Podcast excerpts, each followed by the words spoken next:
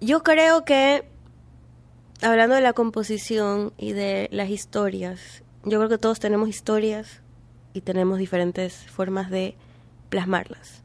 Nosotros lo hacemos con música, con letra y música, con solo letra, a veces haciendo dibujos, pintando, moldeando. Eh, lo importante creo que de todo es simplemente sacarlo, porque es como un...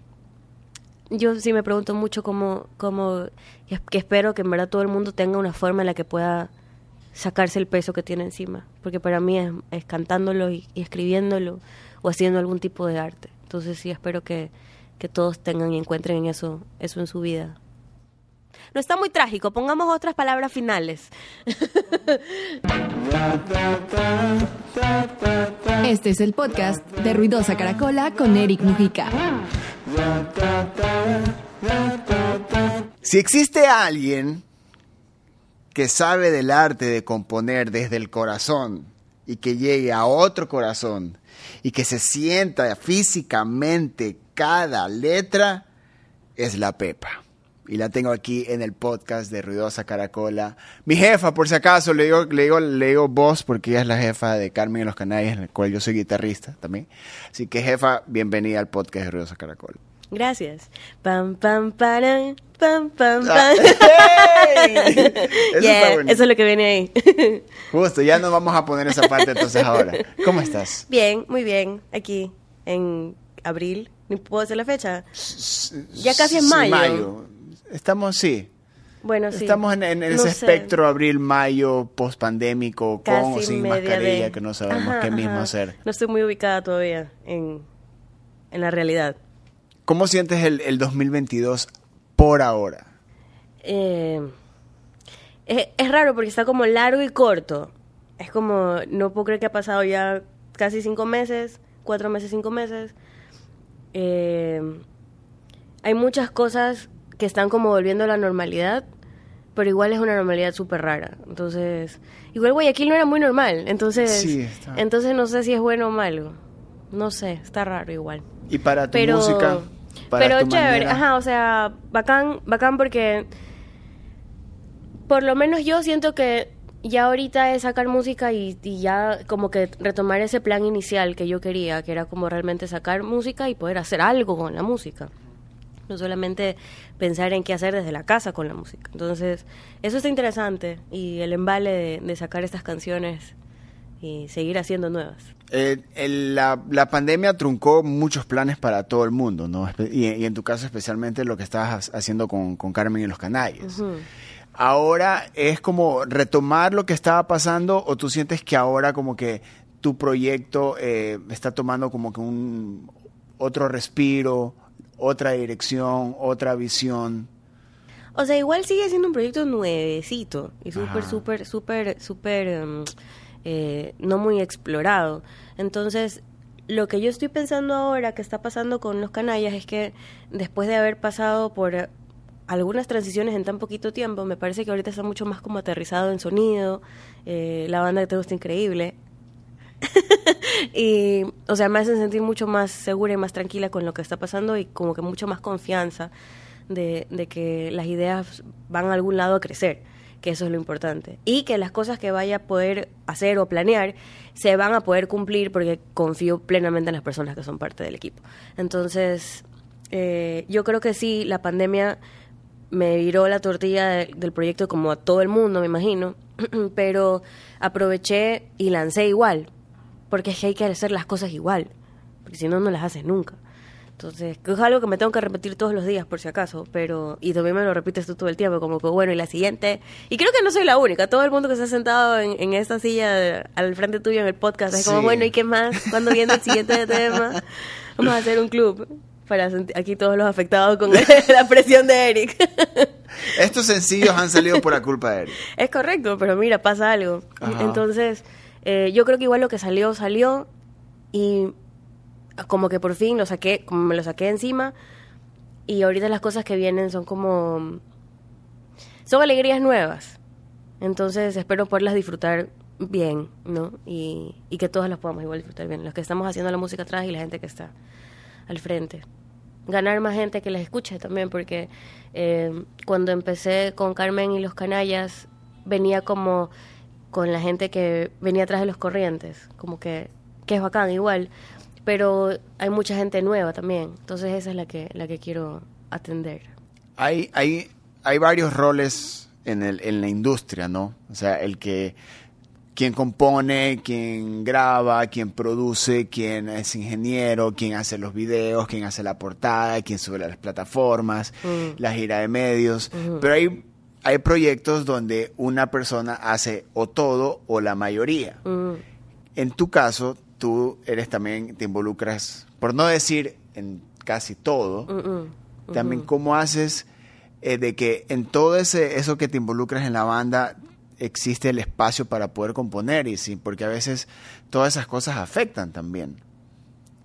O es como que vas a componer y, y te das el chance o sabes cómo alejar el resto de cosas, como que crear una burbuja para poder componer. Justo estoy en eso ahorita, porque tengo un, un par de semanas como...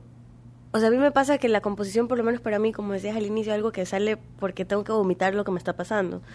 Y tengo un par de semanas en las cuales solo tengo como que melodías que me dan vueltas en la cabeza. Yo comienzo a soñar con eso.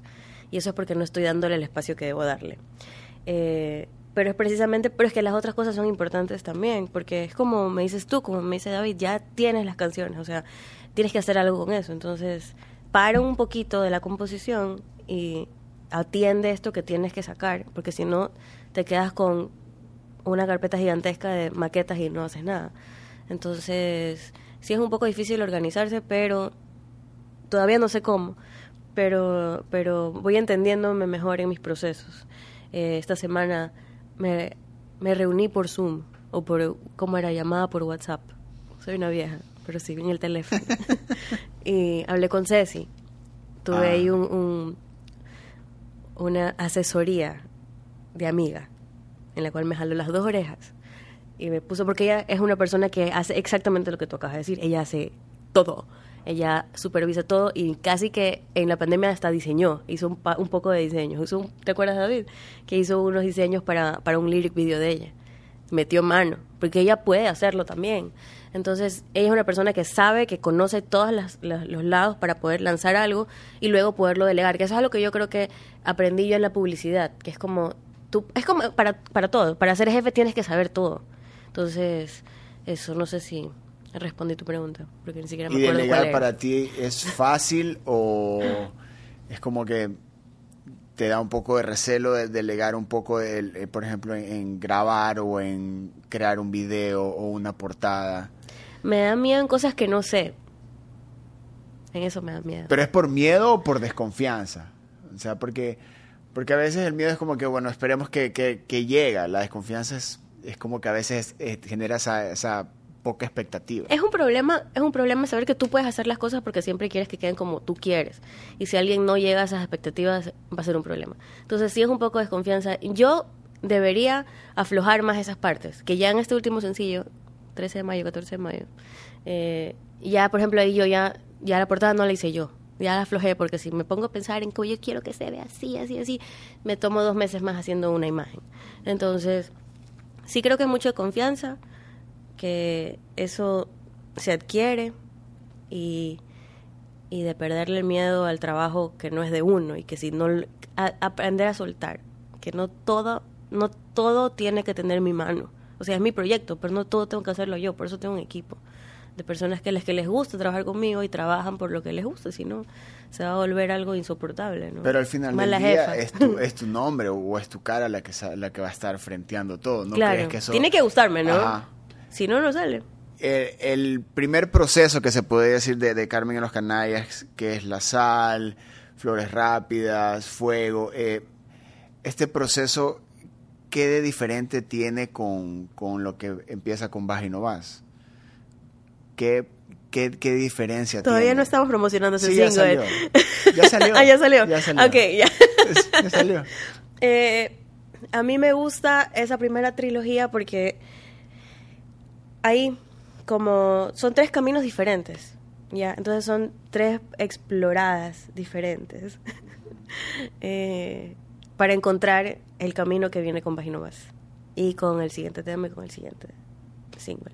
Entonces yo, yo estoy como metida mucho en esto de hacer como pequeños universos. Entonces ese primero sin querer queriendo realmente, porque esa no era la idea original, pero obviamente pandemia y, tuve que explorarlo a la patada y al puñete como me fue llegando. Eh, pero aprendí millón y yo creo que me llevó a este lugar de Vagino Más y de todas estas canciones que tocamos en vivo, que tienen un tienen una casa, o sea, tienen un, lugar común que es bacán. Y se siente, se siente como el sonido de, de Carmen y los Canallas. Y eso creo que es lo más importante, que pensé que me iba a demorar un poco más en encontrarlo. Aterrizado en Ecuador, Yumi Rocket, la super app de delivery que se encargará de que todos tus pedidos lleguen a tiempo. Descarga la aplicación con el link que te compartimos, usa el código Galaxia Ruidosa y listo. Ah, y por 30 dólares de consumo recibirás 5 dólares de descuento. Bienvenidos al universo Yumi Rocket. Claro, porque, pero, pero también has manejado como que muy old school eh, el concepto de, de la banda, de salir a tocar canciones que no están en ningún lado. Pero era si como no, que claro. era, claro, pero era como que era como, como volver al 2000, no sé, 2005, 2004 o los 90 donde Más atrás, sí. nunca nadie en ningún lado iba a encontrar estas canciones, Sin al MP3. menos que, se, que te ibas a verlos en vivo. Ajá, eso era cool. A mí me, me- nunca lo viví, porque estaba muy chiquita. Pero me parecía, o sea, yo, yo sí CD, full vinilo y CD, el vinilo de mis abuelos y los CDs. Eh, pero sí, esa, esa era un poco la, era la idea que quería manejar con Carmen y los Canallas. Quería solo tocar en bares y tocar y que la gente escuche y que sea algo que... Para encontrar también como la dinámica de la banda, ¿no? Como ver cómo sonaba y cómo sonaba todo el equipo. y, y así lo pruebas un poco también en público. Entonces vas viendo qué funciona antes de meterte realmente a grabar algo. Pero no salió así. Pero pero sí salió así un poco igual. Sí, pero Porque una tenemos un montón de shows que hemos hecho Sí. con tres temas grabados, nada más. Pero tenías solo tres y, y, y- y tenías un show de 40 minutos, 50 minutos. Sí. Ya, y, son con, y, y esa manera de manejar una banda, como te digo, es old school y ahora es como que la gente eh, para ir a ver un show o ir a ver un artista, como que primero se da una vuelta por las plataformas digitales y dice, ah, ok, Telestudios. ok, ajá, Ajá. ok, y ahora sí voy, ya, Sí. por lo menos a, si corearme algo, ya, yo creo que eso también ha quitado un poco eh, la experiencia o la expectativa de ir a un show sin saber nada y solo quiero escuchar, a ver qué, qué me presenta este artista. Es que es bacán, es bacán esa, esa, esa primera... Es bacán tocar un tema que sabes que no lo has escuchado nunca y ver la reacción de la gente. Es increíble. Yo me acuerdo que eso nos pasó justamente con Vagino Baja en uno de los últimos shows. Que la gente se quedó como que, ¿what? Porque encima ese tema es como súper interactivo. Entonces, eh, es bacán. A mí me gusta. O sea, ver como, en verdad, como la gente va digiriendo el tema y simplemente luego solo lo está, se está moviendo con el tema. Y es, es, es, es como que lo que yo quería que pase con, con la banda. Y espero que pase con más temas también. Vamos a ver. O que se pongan feeling. Es que también Y que la gente me llore. Es que este, tú estás, creo que estás a, a- a punto de que ya alguien empiece a, ya a llorar. Porque, por ejemplo, yo he visto que hay gente que se sabe las canciones. Ajá, es Que bacán. se sabe completas las canciones.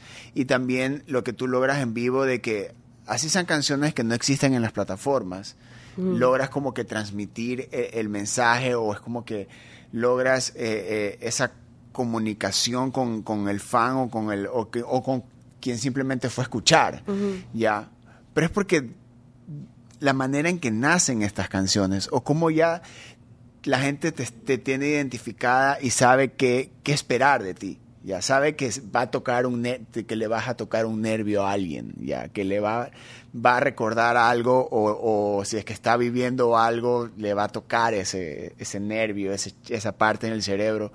Y es como que te Ojalá. prestan atención. Ojalá, claro. Eso, ajá, y es raro. Yo siento que eso es como lo, lo lindo de hacer música, que es como conectar con uno, aunque sea. Entonces, ya viste a uno que, que está ahí embalado y metidísimo, y ya está como que el trabajo está hecho. O sea, ya está, ya no, esta canción no es mía, esta canción es del, del que la, la, la volvió a hacer, de, la volvió a escribir en su, en su historia. Pero, iba a ser un gran pero. Eso es lo que yo pienso y yo he pensado. Pero tuvimos este show con Ludovico, ¿verdad? En el que me invitan, pero no sé si es porque son como otros artistas también, no es como el, el público que va al show, aunque también son, son, son público ellos, como somos público nosotros también. Eh, pero a mí me asocian mucho con la fiesta del legado corriente.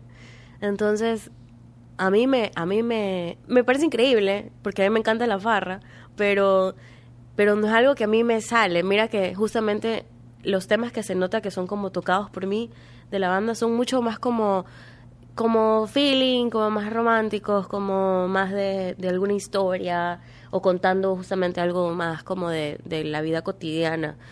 Eh, entonces, pero están como sumergidos en una cumbia. pero eso a mí no es mi ritmo ya, no es uno de, un ritmo que se me haga fácil de manejar. Eh, entonces, no sé qué hacer. Con esa se te re- información. si se te relaciona con la cumbia y tú no te relacionas con la cumbia, es como que hay un punto en, el, eh, hay un hueco negro en, el- en medio de todo eso donde es que, o sea, se te, se te relaciona con lo que hiciste con los corrientes, Ajá. se te escucha en Carmen en los Canallas, pero cuando, por ejemplo, como mencionas lo de Ludovico, que fue Ajá. como que una mezcla bizarra, bueno, como fue el Ajá. evento, de lo que ellos quisieron hacer con tu sonido. Y, y hasta Eh, dónde más tú lo podías llevar. Sí, es raro, ajá. Es como que lo que tú decías de como que la gente sabe qué esperar cuando va a un show mío, como me imagino pensando en como que los feeling y en el drama y en el, en el breakup y en su- la superación. Eh, hay gente que me ve como esa man que toca el acordeón y toca cumbia. Y la va a partir tocando cumbia y es como que me da full miedo porque ese no es, es mi ritmo, tengo que estudiar full para tocar eso. Entonces, yo sí creo que tengo esas, esos, esas dos dos públicos, que sería increíble poderlos como... Bueno, vamos a ver qué pasa. ¿Dónde está la cámara? Ahí. Vamos a ver qué pasa. no voy a dar más información. Pero sí, qué lindo que la gente igual sienta que, que si va a ir a un show mío sabe lo que está preparada. Me gustaría hacer algo un poco más fiestero, porque también, eso iba a decir, también cacho que la gente después de tanto tiempo de estar como eh, encerrada y con prohibiciones y todavía adaptándose, eh, la gente quiere farrear. La gente no quiere sentarse a ser un poco tan, tan introspectivo como antes, yo creo. Esa es mi, mi idea. Pero bueno, para todos hay. Bueno, igual estamos también saliendo de una época, por más de que la gente quiera fiesta por lo que estuvo encerrada, la gente también vivió cosas súper heavy durante Sí. la, la pandemia que capaz... se- ¿Cuántas relaciones no se terminaron en la pandemia? ¿Cuántos matrimonios no se acabaron en la pandemia? Yo creo que, y esas canciones también son como que... Ese es mi target, dices. Qué chévere. Qué O bueno. sea, todo el mundo vivió esas cosas y yo creo que o en algún momento las vivió. Por eso te digo que te prestan atención cuando tú te presentas. Ahora volviendo al tema del acordeón que parece que es como que o sea, eh, parece un misterio en, en tu vida porque te ven con acordeón y ya de, de una lo, lo identifican con que vas a tocar cumbia. Sí. Pero no la haces. vallenato. Claro, se va a poner feeling esto, néctar, así de Ajá, una. no. Pero no, no te identificas con la cumbia, no tocas cumbia. No. ¿Dónde o, en- o por qué aparece eh, el acordeón en, en tu vida? El acordeón aparece como el hermano grande de la melódica que yo tocaba en los corrientes. Entonces era como que ok, la banda va creciendo, me, me dijeron el instrumento tiene que crecer. Y me encontré con el acordeón y dije, mira, no me parece mala idea porque Julieta Venegas ha perdido mis pasos. Ya pues, es, el hijo de puta, es increíble. Es lo máximo. Ese tema es lo máximo. Es con un acordeón súper grave y súper lindo. Ajá. Entonces, ese, ese era mi referente, ¿no? Que no es igual, es como dark. claro. Ajá.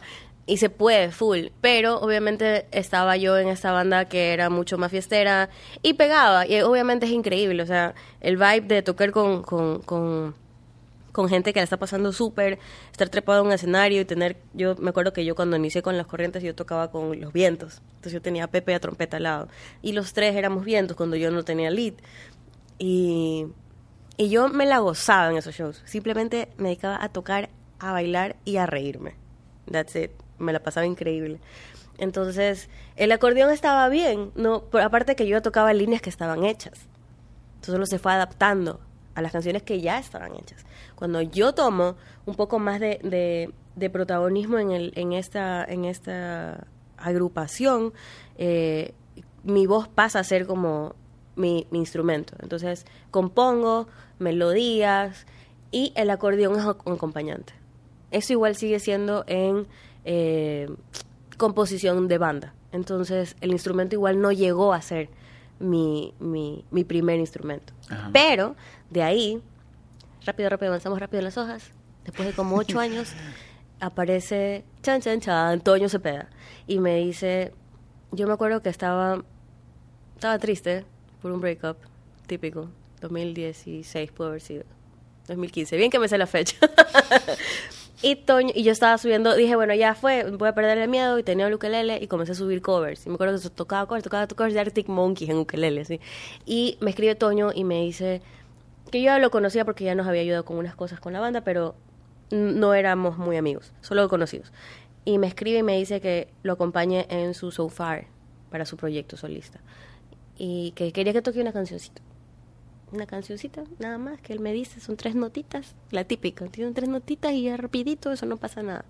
Y bueno, termino tocando cuatro temas de él, cinco temas de él, y él agarra el acordeón y lo escucha, pero él no le quiere dar sonido de, de instrumento de acordeón, y él me dice, este es tu instrumento y tiene tu sonido también, y tiene sonidos que son de cinte, así que sácale otros sonidos, más como de, de ambientes y de cosas, entonces por ahí me fui, y eso amé. Entonces le dio otra dimensión al acordeón. Y eso me parece increíble. Con el proyecto al que yo toqué, toqué acordeón, toqué sintes, eh, aprendí muchísimo. Entonces con esa un poco de seguridad, muevo el acordeón a Carmen y los Canallas también.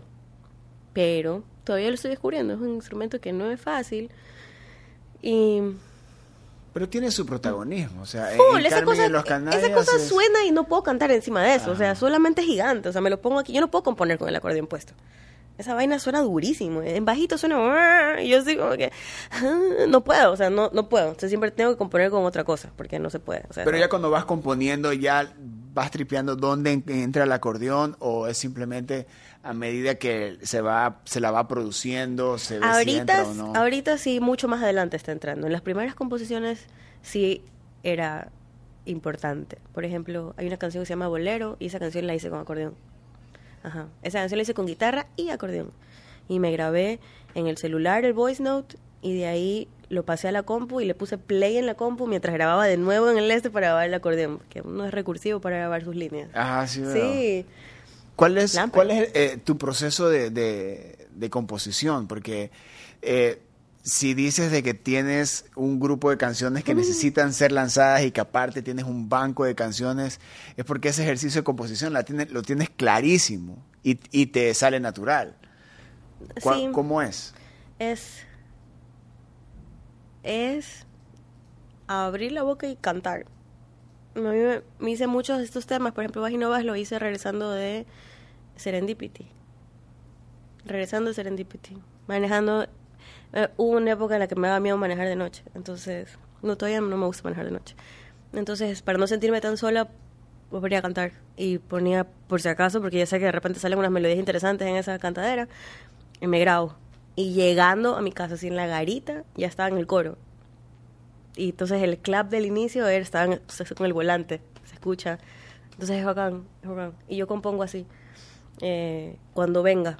Pero sentarme a componer ahora es algo que estoy haciendo recién, recién como ejercicio, porque no lo hacía. Hace una- un par de semanas con David nos sentamos a ver qué salía con el tecladito y con la vaina, pero no es algo que suelo hacer de esa forma. Es como, mm, mm, no sé, es como que ahorita me quiero sentar a, a Y la- y cantar y grabo y comienzo a cantar y comienzo a cantar y comienzo a cantar o pongo tres notas y lo que me van botando a las tres notas y luego es como que es como que abres una puerta ya. A mí me pasa así, para mí es abrir una puerta. Entonces abro la puerta y la canción está ahí. Y si no está ahí, pues bueno, la cierro y voy a buscarme otra. Y así. Y hay días que no sale nada. Pero, por lo menos hizo el ejercicio. melodías y cuando sale la letra es introspectiva, viste algo, recordaste algo, o sea, porque también esa facilidad que tienes para escribir letras, también es como que, ¿qué le pasó? ¿O cuándo pasó? ¿O a quién le pasó? ya, es como que a veces de dónde nace eh, el, de dónde nace la- la- las letras de estas canciones. Según yo, o sea, sí, sí, es que no sé, porque para mí es como que todo tiene vida propia, entonces, eh, si me pasa algo, se entiende en la canción, obvio, es clarito, eh, pero también la puedo llevar para algún lado. Por ejemplo, yo me acuerdo que hice una canción que yo pensé que hablaba de alguien, pero no estaba hablando de nadie, estaba hablando de, de mí. O sea, pensé que era de otra persona. Pensé Ajá. que era un, un, un, un romance fallido terriblemente. Super Shakespeare. Pero estaba hablando de la muerte. Porque Ah, me sentía ok. súper mal. Entonces hablando específicamente de un personaje que ni siquiera era yo, pero estaba como súper proyectado. Entonces eso también pasa, eso pasa full. Pero entonces, no sé, porque no es algo que, que es algo que uno como artista, si no se puede decir así, eh, qué horrible eso, no, de que decirlo yo misma. Pero es que lo eres. Ajá, sí, ya. Pero, em, ay, no sé, es como, tú puedes decir, tú puedes escribir lo que tú quieres hablar con ejercicio, supongo. A mí me cuesta. Como, voy a hablar ho- hoy día de el paro. Eso hacían muchos los corrientes, por ejemplo. Ellos sí, con ellos sí, porque la dinámica de composición es diferente. Entonces con ellos sí era como que este es el tema. Entonces, y va, comienza la melodía así. Pero es como son, creo que todo el mundo tiene formas diferentes de hacerlo. Entonces, para mí sí es como que yo tengo esta melodía y puedo dirigirme sobre este tema. Un tema que conozco, un tema que no conozco, ser un poco más abstracta. Pero siempre entiendo que es como de alguna vivencia mía o de algún compilado de vivencias de mis amigos, o de mis amigas, o de, o no sé. Entonces, para mí sigue siendo algo que no sé si te puedo hacer como un- una guía Ajá. de texto y decirte que así se compone. Te puedo dar pointers, que es lo que hago yo. Creo que sí te lo dije alguna Sí. vez. Es como solo prende los voice notes. Prende, prende el, el, el mic del, del teléfono y, y nada, estás cocinando y comienza a hacer cualquier cosa. Pero también en algún momento de ese proceso también piensas en quienes te van a escuchar por el feedback que de alguna que recibes con, con la gente o es como que para componer no piensas en eso. o sea, No, para componer no. Lo que viene después sí. Ajá. Como que, ¿qué, es, qué puede ser esto? Quizás Ajá. por dónde va. Eh, chuta, es que tengo algo que no te puedo decir. Pero sí, ajá.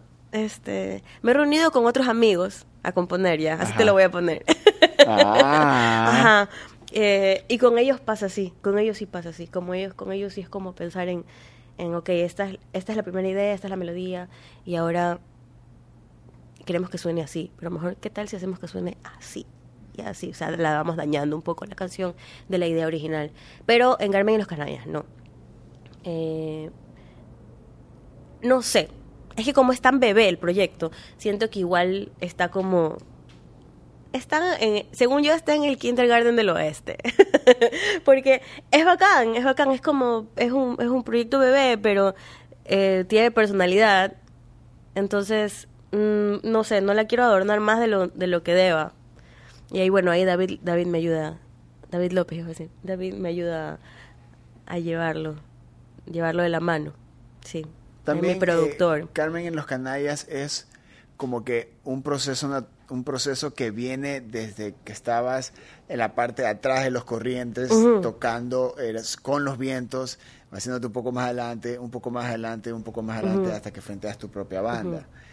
En los corrientes de salir, eh, de estar en, en- en la parte de atrás con, con- con los otros instrumentos, a frentear con, con el acordeón y tus canciones, en ese lapso, en ese, en esa, en esa, en ese espacio, eh, ¿cuánta seguridad necesitabas? ¿Cómo salió esa canción? ¿Cómo fue esa, esa, esa presentación de esa canción o de ese momento que te hizo salir desde la parte de atrás a frentear y tener de las canciones que, que, más, que más la gente corea de, de los corrientes? Yo me acuerdo, la primera vez que canté Cuando me empieces a odiar, que es mi primer tema de los corrientes, eso fue en Cortos de Urdesa, que fue en Lomas de Urdesa. Y casi me desmayo. Porque yo no me había parado a cantar solita en el micrófono del medio. Entonces sí fue como muy heavy. Eh, y me costó muchísimo. A partir de ahí, eh, entender que yo si era lead también, me costó muchísimo. Es, es un poco difícil, creo que la gente no sabe que es súper, súper difícil. eh, bueno, no sé si porque en mi caso yo no entré como un lead en la banda, eh, no sabía muy bien cuál era mi papel. Entonces yo era músico de apoyo y era parte de la banda y luego era lead también, pero en mi cabeza yo no era mucho lead. Entonces sí me costó muchísimo, eh, como, no sé cómo decirlo, es como entender, eh, entender mi puesto y que estaba ahí, no sé. Pensé que, pensé que le quedaba debiendo al público, siempre. Siempre pensé que le quedaba debiendo. ¿En serio? Horrible, sí, la pasé, la pasé tuve, tuve algunas reuniones que la pasé súper mal, porque sentía que, o sea, yo a veces me bajaba y estaba, me sentía súper bien, pero pasaban cosas alrededor mío que era como que, no, así como que quizás debiste haber hecho esto y esto y esto, y era como que yo, no, o sea, algo, o sea, yo crecí en la banda ahí, o sea, siendo artista para front, y yo no, no era algo que yo realmente pedí, simplemente se dio como orgánicamente, pero me costó muchísimo, entonces, eh, no sé realmente cómo logré acercarme en los canallas y estaba tan ahuevada, porque sí me sentía, no tenía nada de confianza. Creo que, mira, estoy haciéndome terapia yo misma. Aquí, Sí. sí, ajá, yo creo que cuando salió este otro proyecto era justamente era eso, como querer hacer este proyecto que sí suene a mí, porque eso decía yo, que esto que es, que, que nadie me diga cómo debe ser. Es difícil, una relación ahí, amor-odio, tóxica la relación. Pero ¿cómo, cómo, cómo frenteas o cómo genera, te generan estas inseguridades de, de frontear una, eh, en una banda donde la canción era Cuando me empieces a odiar? Ay, no. Cuando es, es un himno. Es o sea, es una increíble. canción en, que genere, que, o O sea, sea, no que todo que la el canción es mundo se increíble. sabe Sí. y esa era tu primera vez que tenías que frentear. O sea, era no solo el hecho de frentear, porque a veces puede ser ya, ya ahora con ustedes va a cantar, eh, o capaz una canción que ni siquiera era tuya y te, te sumabas a cantarla por experiencia del show o porque sumaban al show. Era tu canción. Sí. y generar esas, esas inseguridades o superar esas, esas inseguridades. Y de ahí frontear una banda donde, donde también entra el, el demostrarse de que puedo, puedo componer, puedo cantar, puedo producir, puedo lograrlo, o sea, todas esas cosas que ruedan en la cabeza de esa transición de, de estar en una banda a ser solista. Pero cómo tú lo cómo lograste yo me acuerdo me acuerdo también un Funka que te vi en- eh, cantando cuando empiezas a oír y, y el Funka se caía. Pero tú ves y dices qué cool esto o sea vi- estás viendo o sea no como como como fan como como espectador lo que sea pero tú dices wow está viendo lo que todo el mundo le encanta vivir no Sí. pero quién iba a creer de que quién de qué manera creer de que tú estás como que también con esa lucha interna de esto no estaba planeado Sí, y- pero no, no en, en una forma de, de, como de con- malagradecimiento o que no quiso. ah qué feo Ajá, esto. No, solo como que, o sea, es difícil, porque es como, no sé, no sé, son, no cosas que estaban pasando internamente, ¿no? Como, o sea, sumado a la inseguridad que creo que todo el mundo tiene, ajá sí. ahora agrégaselo a nivel grupal. Entonces, eh, y obviamente siempre queriendo que todo suene bien, que todo suene increíble, y que todo esté bien y que ser como que los mejores y, y que está bien, ¿no? Es como buscar, buscar siempre superarse a uno mismo. Pero sí fue un poco caótico para mí y de- sí fue algunos años. Entonces, o también capaz lo que representaba la canción para ti ¿por qué te pones así? no sé porque a mí me pasa porque, sentimental. hay- porque a veces hay canciones que yo también me pongo a, a tocar en la mesa y digo "Nah, voy a sacar esta canción del set porque creo que no vendría bien No, a mí me parece increíble porque ya hasta cierto punto yo esa canción ni la cantaba. La gente la ah cantaba. bueno eso sí es verdad Y eso es increíble, es una de las cosas que yo todavía no supero. Me acuerdo, pasaba en todas las ciudades a las que íbamos, no importaba cuál, no importaba si era tres, tercer día seguido que pasaba lo mismo. Cada vez que sonaba el primer acorde de esa canción, la gente gritaba y comenzaba a cantar. Y yo desde ahí ya estaba con la lágrima aquí así. No puedo creerlo. O sea, simplemente me acuerdo clarito, me acuerdo clarito que siempre que empezaba todo yo decía, o sea, como que agarraba ese, ese momento y lo hacía burbuja. Y era como que este momento me lo voy a guardar para siempre. Porque nunca sabes cuándo más vuelve, va a volver a pasar. Y mira, estuvimos dos años encerrados y la banda se acabó. ajá Entonces, y tengo esos videitos que la gente hacía y es una cosa que yo solo overwhelmed completamente, así emocionadísima. siempre de no querer que se lo supieran. Es como loquísimo, no importa. Podía ser un festivalazo o podía ser un bar con 30 personas, pero esa canción la coreaban desde el inicio hasta el final. Y eso es maravilloso. Lo urbano y lo elegante, el arte y la creatividad, esas son las manos y mentes ecuatorianas que crean pimiento. Una marca con su visión local, circular, para tripear. Eso es pimiento. Y eso genera también el, el cuando inicias Carmen en los Canallas, eh, es como que esta canción es como que el go, ya, o sea, sí, sí lo puedes hacer, sí puedes, Sí, claro. sí puedes componer canciones que, que en realidad lleguen, que, que funcionen tanto como las otras que, que existían en la banda. ¿Cuál fue la primera canción que escribiste y dijiste, ok, ya tengo un proyecto para, tengo para un proyecto en solitario? La sal. Qué buena que es eso. Sí, esa salió enterita, de principio a fin, en ukelele, sentada en la alfombra de la sala de mi casa, con los pajaritos cantando afuera. Me sentía Blanca Nieves. Imagínate eso, Sí, hermoso. Y sonaba lindo Sí. porque el, el voice lo sonaba con los piu, piu, piu, piu fuera. Entonces era como que, ay, déjalo los pajaritos. sí, yo no sé. sí. Lindo, me encanta. Pero el, el- al decidir de voy a hacer un proyecto, Claro, Ah. sí. O sea, hice esa, hice unas dos o tres así medias mochas, pero eh, ya, pues sí dije chuta. O sea, sí, ese fue el primer bichito ya. Después de esa, esa fue el primer, el primer. Sí, ahí se activó, ahí se activó. hay una hay una parte que vivimos las personas que estuvimos en una banda y salimos por haber razón y armamos otra.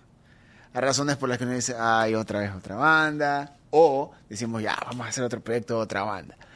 Cuando tú armaste Carmen y los Canallas, ¿cómo eran tus expectativas sobre armar una banda de nuevo? Eres incendiario, Ah, eres incendiario. no, yo se lo estoy preguntando porque a mí me pasó lo mismo. Cuando yo salí de Killer, armé Rocket, dije, ay, otra vez otra banda. Pero me la hice. Eh, ¿Cuáles eran mis expectativas? Primero no quería tener banda. Ya. O sea, quería resolverlo todo así, yo como monito de circo, así hacerlo todo. Así como si que, chuta, David y yo. Y ponle así, hazle algo y solo que no toque nadie Ponle un más. beat y se acabó. ya, y ya. Sí, no quería mucho más problema ni mucho más drama realmente, pero... Ahí viene el pero, porque salir de banda, o sea, es diferente. Y es chévere tener banda, es bacán. Es bacán llevarte bien con la gente de tu banda, es bacán, es bacán tener bandmates, o sea, es increíble, que son tu familia al final del día. Entonces es bacán, es bacán tener gente con la que con la que compartes, con la que viajas, con la que o sea, con la que compartes tu música, que al final también es como un pedazo de ti. Entonces, es súper importante. Y por eso también duele más cuando hay algún problema, porque es como que a esta gente le confié o compartí cosas súper importantes mías y, y como que es un poco betray, es un poco, un poco traicionero el asunto. No sé.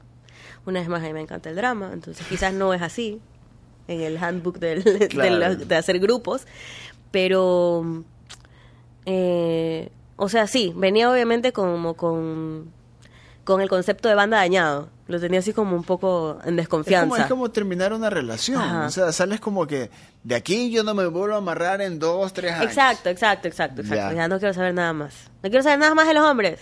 Así, más o menos. Yo dije igual. Ajá, sí. Igual. Sí, no quiero saber nada más de los hombres. Flash forward. Pues y mírame. Míranos. Sí, sí es. Siendo bandmates. Sí. Y tú tienes dos. Sí, por, e- por eso mismo. O sea, por eso desde, desde ya la Me última vez. llevado. Necesito estar en banda donde haya, tiene que haber por lo menos una chica.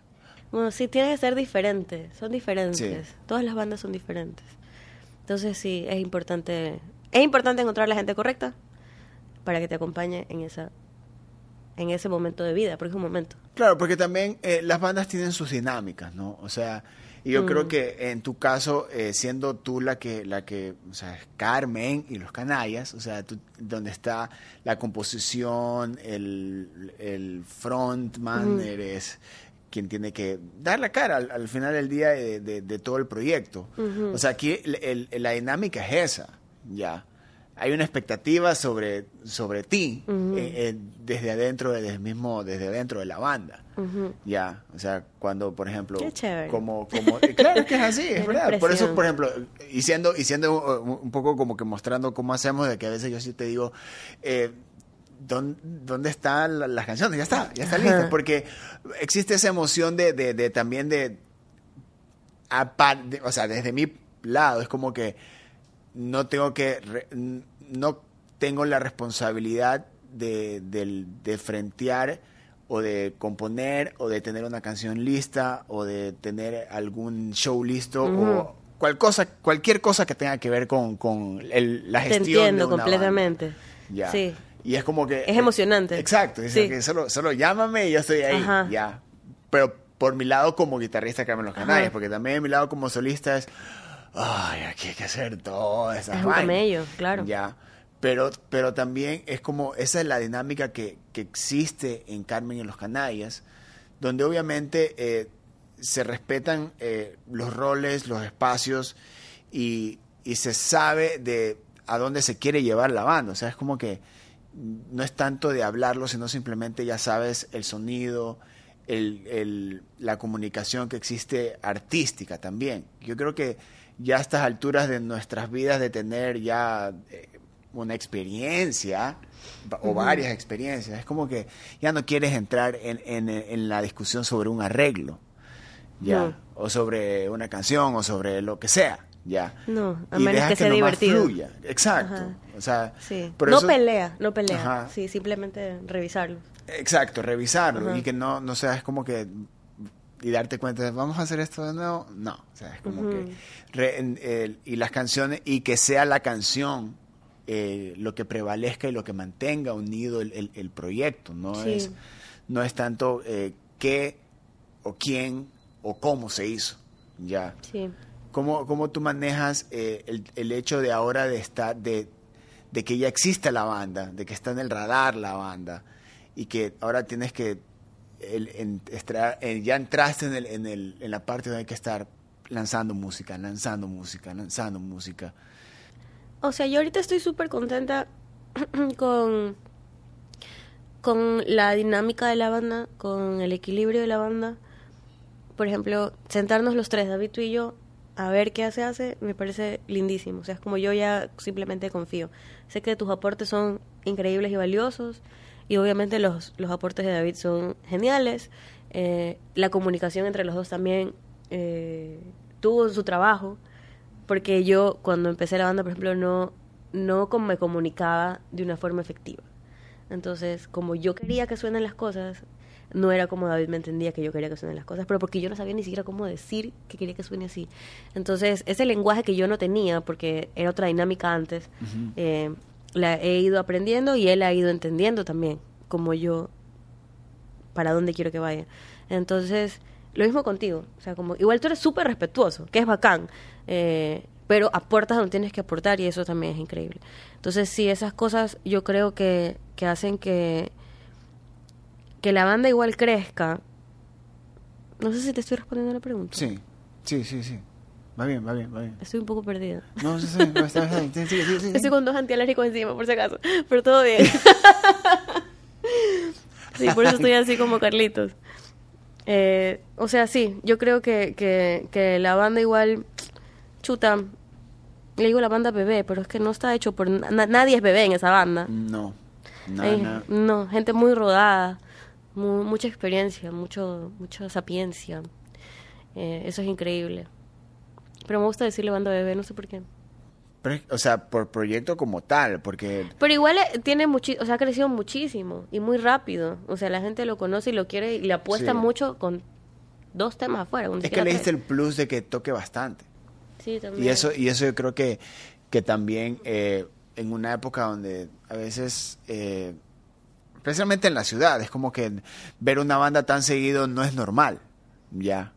Ahora es como que, ahora como que con la, ya la, la reactivación es como que todo el mundo quiere salir a tocar, no importa cuántas veces. Pero cuando tú empezaste la banda, tú ya tenías bastantes shows, ya. Y, y tenías un show. Y tenías solo la sala afuera. Sí, qué loco. Ya. Y eso, y eso es como que le da ese, ese, ese plus a la banda y también eh, fronteado por, por una voz que ya es reconocida también por la escena, por, por la música eh, ecuatoriana, no solo, no solo hablando de escena, sino que ya del mapa musical ecuatoriano. Sí, bueno, Eh, tuve patadita inicial, ¿no? Obviamente, sí. Claro, Sí, no, o sea, tampoco soy obviamente. nueva. No me voy a hacer la nueva tampoco. No, no, Claro, no, sí. no, es que ya. La digna. Tam- tampoco, es, tampoco es así, pero es que también representa ya parte de la historia. Ya, o sea, ya- no, no, no me lo niegues. No, no, no estoy diciendo nada. y ahora, eh, también viendo lo que ha sucedido, especialmente du- durante la pandemia, donde muchas veces yo lo he dicho, de que en la pandemia eh, la eh, las artistas fueron de las que más eh, han, han propuesto. Full las que música, más han- mujeres. ha- Han, mostrado, de las que más tienen. Y no es que una se parece a la otra en nada, sino que es como que cada propuesta da algo distinto. Y tiene. Y no es que ahora tiene su lugar, sino que simplemente ya está. Es Ya. increíble. ¿Cómo- Es increíble. Ajá. ¿Y, y cómo, cómo tú te sientes en, siendo específicamente, estando en este momento del tiempo donde, donde existe esta, esta, donde este respeto, esta normalización de que eh, las mujeres tienen su, su voz, tienen su música, tienen su arte y tiene que ser expuesto y difundido como, como cualquier otra manera, como, de- como y de quién cualquier otra manera. Es vacancísimo porque yo no creo que, o sea, hace 10 años, cuando yo empecé con los corrientes, no había. Habían como, o sea, sí habían, pero eran, eran mucho menos que la de ahorita, ¿no? Eh, pero ahorita hay artisísimos. O sea, es como tú, lo que, lo que tú haces aquí, o sea, sacas el cartel y el cartel puede ser todos chicas. Sí. full. Y armas playlists de solo chicas sin problema, ni siquiera te das cuenta. Y todas son chicas, o sea, es increíble. Que eso es lo bacán. Entonces, y yo creo que todas estamos como súper conscientes de eso. Y a mí me parece que es increíble, o sea, chuta. Las quiero un millón y las admiro muchísimo. Somos bastantes, pero no somos tantas tampoco. Y Guayaquil y, y Ecuador es chiquitito, entonces te conoces, de ley, de ley, de ley, de ley, de ley, de ley. Hay mucho cariño, mucha admiración. Y yo creo que una sabe que jala a la otra. Y eso es increíble. O sea, yo me he encontrado con mujeres muy em, poco egoístas. ¿Cuál es el, el antónimo de poco egoísta? Muy generosas. Ajá. Ya. Eh, con, con lo que hacen. Mirela. Mirela es generosísima. Es increíble. Y tiene un poder y un trabajo increíble atrás. Ceci también es otra persona que no tiene para nada. O sea, la man sabe que el camello que he hecho es para seguir abriendo camino para el resto. Eh, no sé, hay tanta gente. Luz. eh, bueno, esas son con las, con las que yo más hablo. Con Mirela, con Ceci, con, con Natalia Madrigal, con la Nati, que es increíble también. Y yo siento que ella es como mi hermana mayor, paralela a mí, igual. Porque ella en la sierra, yo en la costa, con dos proyectos que éramos las únicas mujeres y, y como que solo hombres y súper arriba. Como que los corrientes y los Original Monk siempre fueron como que los proyectos primos. Ajá. Ajá. Y tienen casi que el mismo tiempo de vida. Entonces, y sal- sacó su proyecto solista. Entonces hay como mucha barra atrás de la una de la otra. Como que, eh, aunque no creas, yo creo que la mayoría sufrimos un poco de esta inseguridad. Creo que es general. No sé cómo sea en el, en trip con los hombres, pero con las mujeres es como, no sé, por lo menos con las que he hablado, hay como este miedito de, de, de sacar y, y del, no sé, todo, es todo, te da, te da, da full ansiedad. Pero lo increíble es que igual sigue saliendo cosas. Entonces tienes a la Neoma, tienes a Abby, Sabi, que ella también quiero que saque su proyecto sola, pero con tallos que es increíble, tiene unas letrotas, es una salvaje, es una salvaje, la amo, es increíble. Sí. Eh, Melissa Clavijo, que tiene una voz de ángeles y es increíble. No sé, siento que igual todas estamos agarradas de la mano de alguna forma. Se inspiran una con la otra. O sea, yo creo que eso Yo quisiera poder trabajar con todas. Es, sí. Me y, parece eh, alucinante. Se ve eso eh, de cómo, eh, eh, más allá de que exista la admiración, el, el trabajo de una es- inspira a la otra. Eh, porque es como que existen momentos, es como, como cuando dicen temporada playera, dicen temporada lanzamiento femenino y se viene una ola, pero es una cosa de Camila, Luz, Ceci, tú. eh, o ¿Tú sea, crees? Yo creo que están todo el tiempo sacando Neoma, O cosas. sea, hoy, hoy, es, ¿qué fecha estamos? 28, Temporal. 29 de mayo.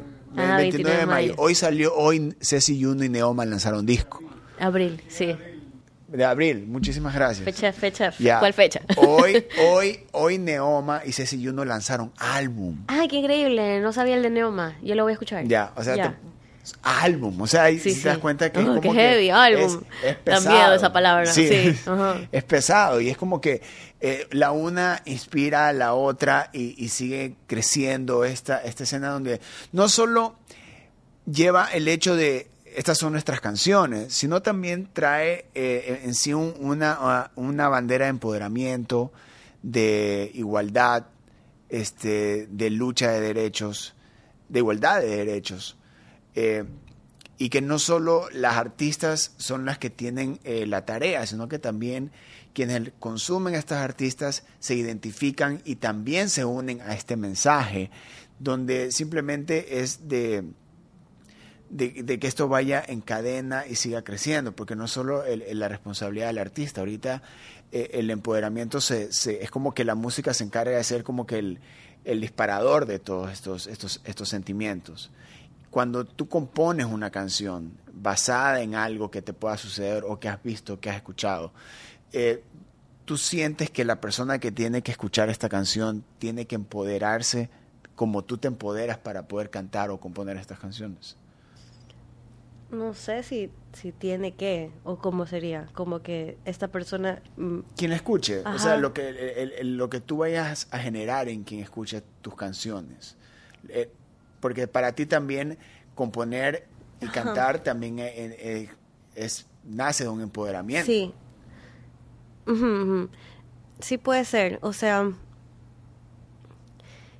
Es, o sea, sí, lo que se espera igual es que haya como una identificación y un apropiamiento del, del, del, del tema, de, de lo que sea que se esté hablando, quizás un despertar sobre el tema también. Tengo una canción que se llama Pistola y es como solo de dejar ir y es increíble, en verdad, como que que yo creo que a nosotros nos ha pasado como fans cuando escuchas un tema que simplemente para ti significa algo que wow, que te abrió los ojos y dices, ok, en este momento no voy a ser esa persona y voy a ser esta persona. Entonces sí, esa sería la, la idea con algunos de los tracks. Sí. Pero tú también estás muy involucrada en eso. O sea, tú también este, tratas de que de ser parte de, de- de este empoderamiento y que de, de esta de esta igualdad de derechos. Sí, tú dices como movimiento feminista. Ajá. Ajá. O sea, sí, we should all be feminists, pero eh, yo no he podido escribirlo mucho porque me cuesta, tengo como cuatro canciones empezadas. Ahí sí no me sale el ejercicio de composición, porque es difícil, es súper difícil, es un tema como súper delicado y no es tan delicado y quisiera poder tener como más fuerza para poder terminar de escribir esas canciones y poderlas cantar, porque son como muy emotivas. Eh, pero hay personas que sí lo han logrado y es bacán. Pero creo que el ejercicio ahí viene de, de lo que, como lo que tú decías, ya simplemente el hecho de que hayamos tantas mujeres y que sea una ola de mujeres eh, tomándose la escena.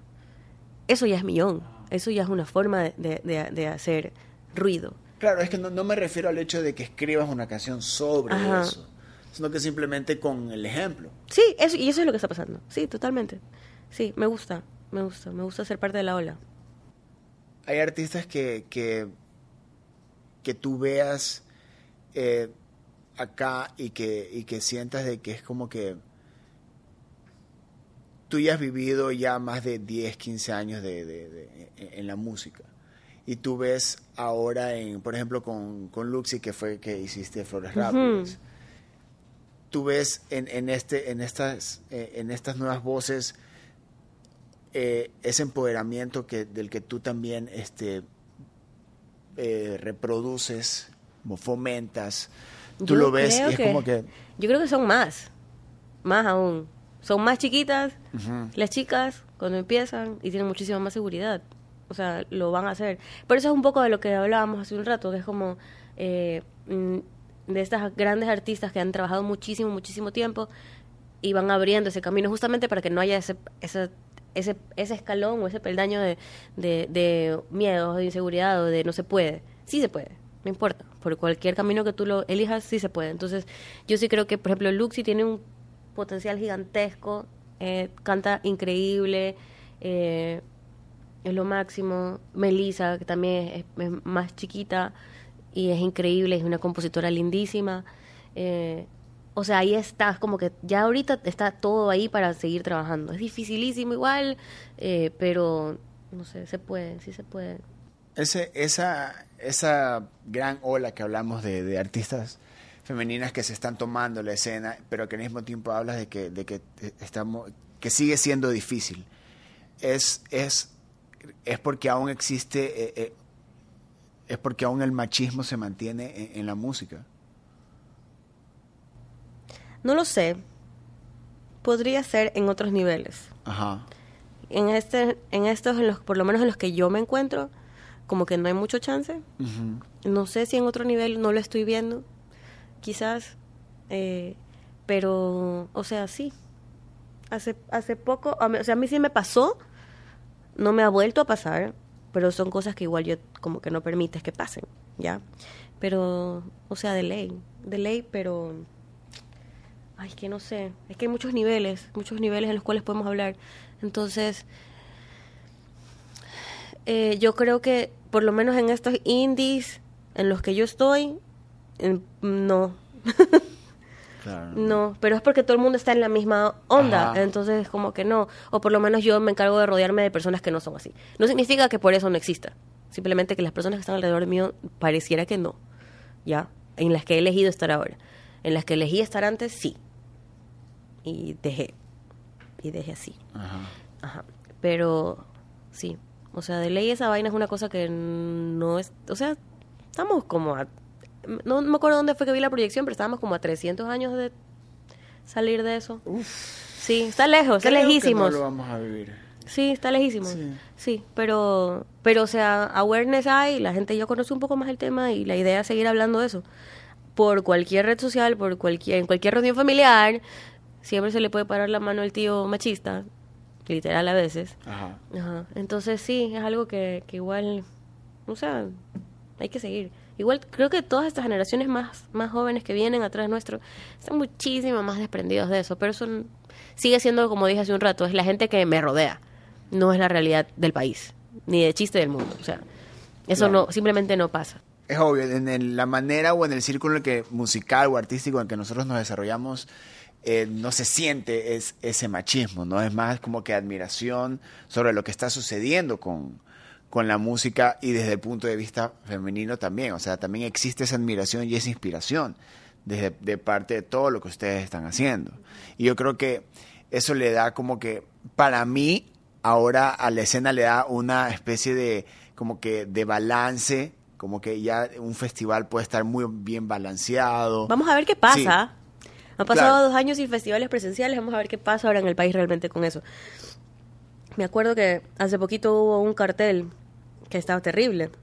¿Te, te acuerdas? ¿Lo Ah, sí, sí, sí. Ya. O sea, Uf. entonces desde ahí ya vamos viendo que, o sea, literal, solamente como que mi grupo cercano, y ahí por eso te digo como que, no, en mi grupo cercano no hay mucho machismo, pero Ajá. salgo de la casa y esa no es la realidad. Sí, o sea, verdad. definitivamente. Me acabo de acordar y fue como que así, no, la- ni de chiste. O sea, la gente que realmente, pero es que por eso decía como que, ok, la gente que tú eliges que es tu burbuja, es una vez, una vez más una burbuja.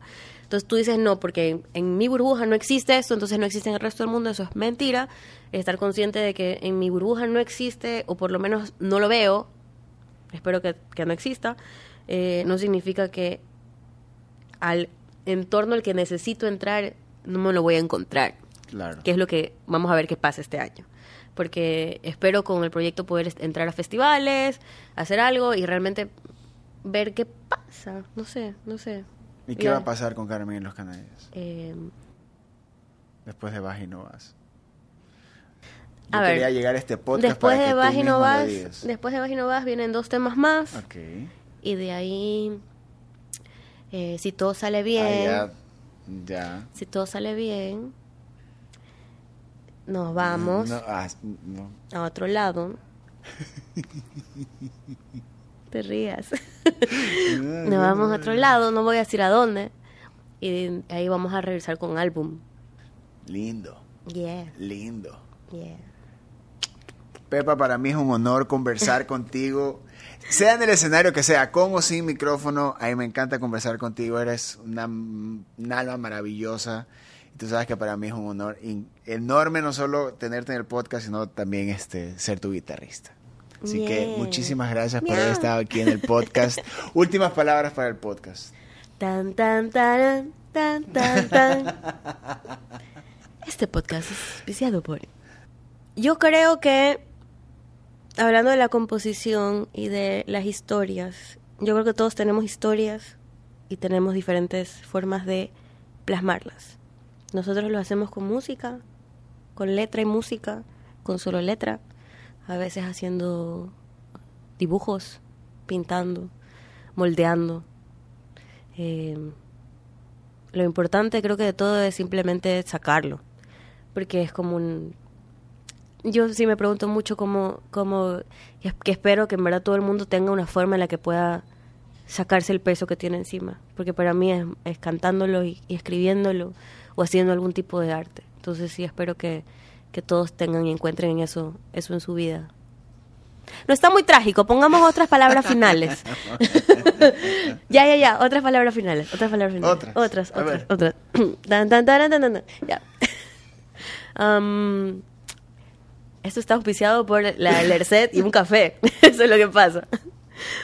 Eh, no, no, no. Estoy estoy súper contenta de, de que por fin 2022 haya música en vivo y que podamos salir a exponer lo que hemos trabajado, lo que estamos trabajando, lo que hemos hecho, las amistades que hemos cosechado, que hemos mantenido, eh, las nuevas amistades. Y espero que nos encontremos todos en algún festival o en alguna casa, así sean mil personas o sean treinta, para compartirnos y reciprocarnos estas historias que, que nos hacen sentir vivos realmente. Ahí está, señoras y señores, las palabras de la Pepa, vocalista, líder, compositora de Carmen y los Canallas. Yo soy Eric Mujica, este fue otro episodio del podcast de Ruidosa Caracola en su temporada número 4. Adiós. Pam, pam, para, pam. Me muero.